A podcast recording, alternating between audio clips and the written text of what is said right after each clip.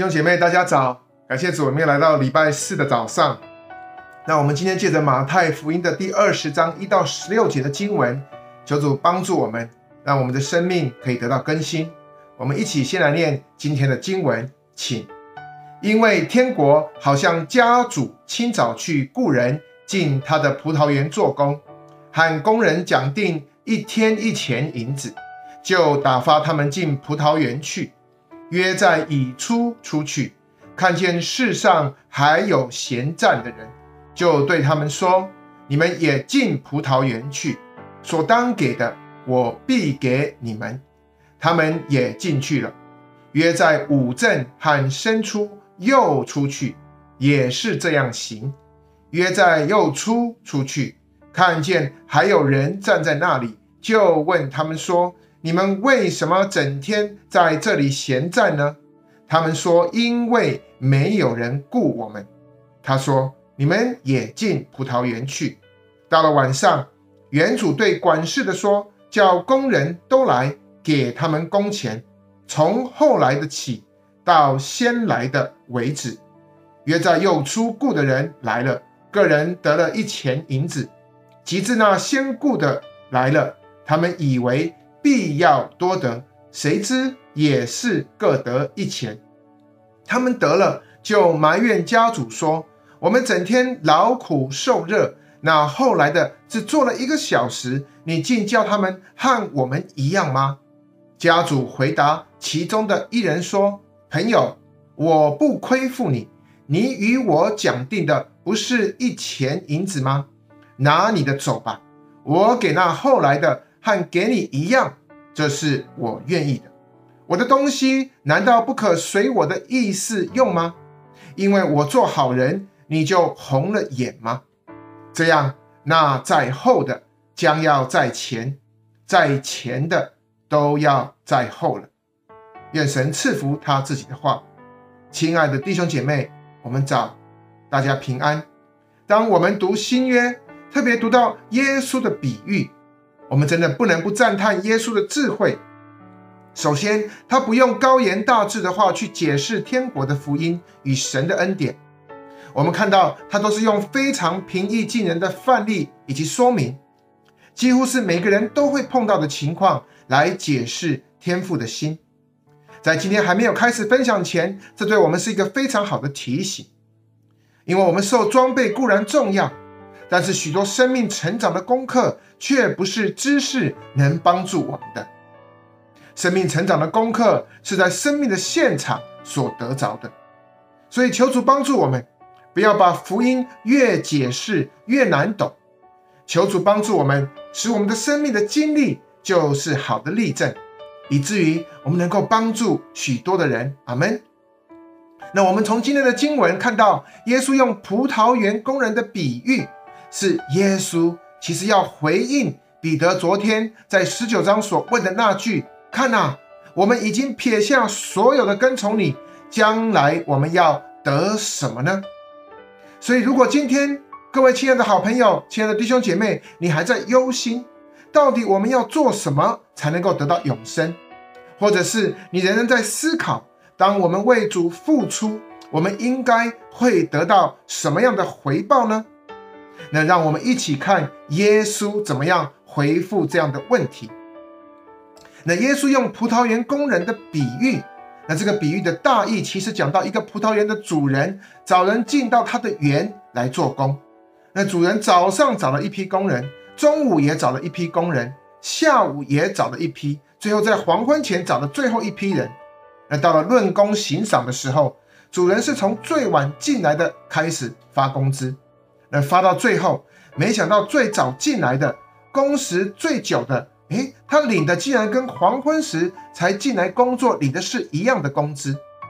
那这批从一大早就进园做工的人，他们就埋怨主人。那主人回复说，他自己并不亏负工人，因为一开始讲定的价格就是如此。那雇主厚待工作时间短的人。那是他自己愿意的，这也是主人他自己的权利。难道因为雇主恩待其他的工人，那工作时间长的工人就不满意了吗？那老实说，那这段葡萄园工人的比喻，那在今天这个特别讲求个人权益的时代，的确是比较难懂的。甚至在我们看来，反倒是雇工的抗议好像比较有道理。那原主的理由似乎好像有一点不够充分，不是吗？那我们看到今天的整段经文，其实你也看不到任何属灵的叙述，比如敬拜，比如神迹、信心，甚至是献祭等等。那全部耶稣所讲的，好像只是一个等待收割的葡萄园。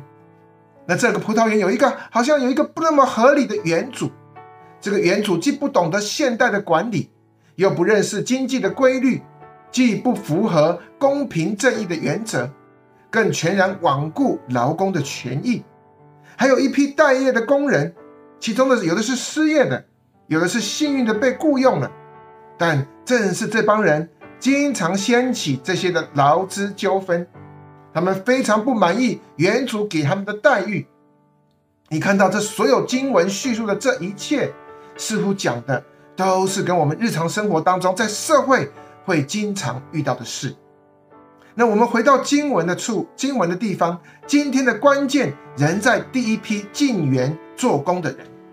事实上，我们看到园主并没有亏待他们，园主其实并没有任何的理由一定要非雇请他们不可。各位，如果你看这一天下来。其实还有大量的工人在园外等待着被聘用，所以呢，重点不在于同工不同酬，而是这些工人他们能够得到这份工，其实就是恩典，并非理所当然。那老实说，其实这份工价它也是一份恩典，因为还有很多的人在外面整天等候做工，但是也许可能一直等到今天天黑回家。却仍然可能无工可做，两手空空，所以这也是为什么连工价都是恩典的道理。那其实老实说，我们很容易就掉入第一批员工似乎是最吃亏的情境里面。那因为我们每一个人其实都已经有一个定型的自我认定的公平的原则。那这个原则就是彼得昨天所问的那句话，他问耶稣说：“看啊。”耶稣啊，我们已经撇下所有的跟从你了，将来我们要得什么呢？那亲爱的弟兄姐妹，求主帮助我们，不要用这个世界的价值观来评断天国的价值，因为从头到尾，由被这个拣选到最后领受银子，这都不是一个论功行赏的原则，因为当我们受呼召服侍主跟随他，这完完全全都是恩典。这是上帝无条件的拣选，根本不是我们做了什么才得到的。那我在过去其实有提到，亲爱的弟兄姐妹，天国不是累积红利点数，所以其实彼得后来搞懂了，所以他才可以说出这么伟大的一句话。那在彼得前书二章九节，他说过：“唯有你们是被拣选的族类，是有君尊的祭司，是圣洁的国度，是属神的子民。”要叫你们宣扬那召你们出黑暗入奇妙光明者的美德，弟兄姐妹，天国的原则其实首要的是拣选，那这个拣选完全是恩典，这个是拣选主人的权柄。其实我们大家好好的思考一下，真的是这样子。我常常扪心自问，到底我自己有什么好的？我配得被上帝拣选来全职服侍他呢？我甚至想过，我的生命当中到底有什么是让神非选我不可的？其实平心而论，老实说，根本没有。甚至我说，以投资报酬率来讲，我觉得神拣选我损失的风险，可能比报酬的风险还高啊！所以弟兄姐妹，后来我明白了，那这句耶稣的警告，这样那在后的将要在前。在前的将要在后了，其实就是把这些心怀不平的雇工，当我把自己看为雇工，我心里想着都是那个报酬。但是如果我是儿女的心态，我就不会以报酬的心态来看待我摆上多少。所以这句在前的，如果各位我们是以雇工的心态来回应神的呼召。那就非常可能变成在后的，因为你自己贬低自己的身份。但是反过来说，如果你认为自己的被召完全凭着是恩典，也就是说，我是以天父儿女的心态来服侍我们的天父，是因为爱耶稣而服侍他，不是为了工价来计量论酬。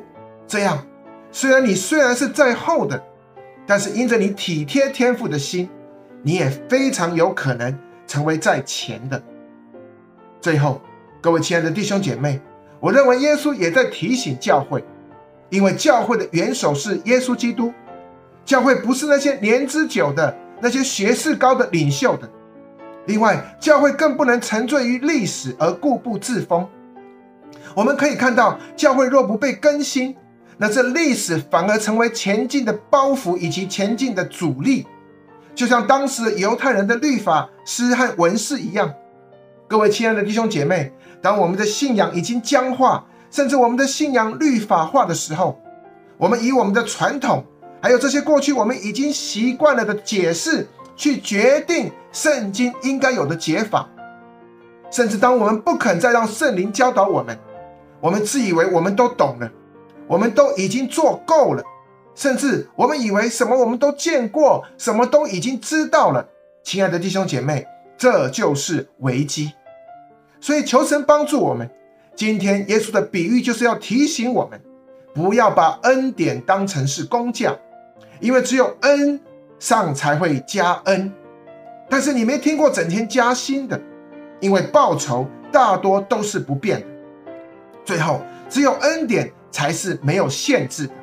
报酬才是定型的，所以求神帮助我们，让我们一起来祷告。